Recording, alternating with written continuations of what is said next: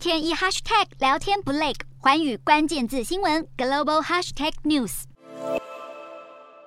百货公司的灯光全亮，冷气也恢复正常供应。四川近日气温下降，并且终于迎来降雨，使得水力发电逐步恢复。二十八号工商用电已经全部恢复。工业用电方面，除了高耗能企业之外，也正逐步恢复。据了解，二十八号四川水电的日发电量为四点六亿千瓦时，从几天前的最低点回升了百分之九点五。四川省先前要求省内所有工业企业暂停生产、放高温假，如今拖了约一个月的限电期终于告一段落。这波限电对四川的面板、锂电池材料以及汽车等产业造成一定程度冲击。台湾电子五哥以及红海等笔电链企业也都在成都和重庆有设厂。不过，这些大厂先前表示，已经透过调班、产能调配以及自行发电等对策，维持正常生产进度，并没有受到太大的影响。而丰田汽车富士康成都厂也都在二十五号就已经恢复生产。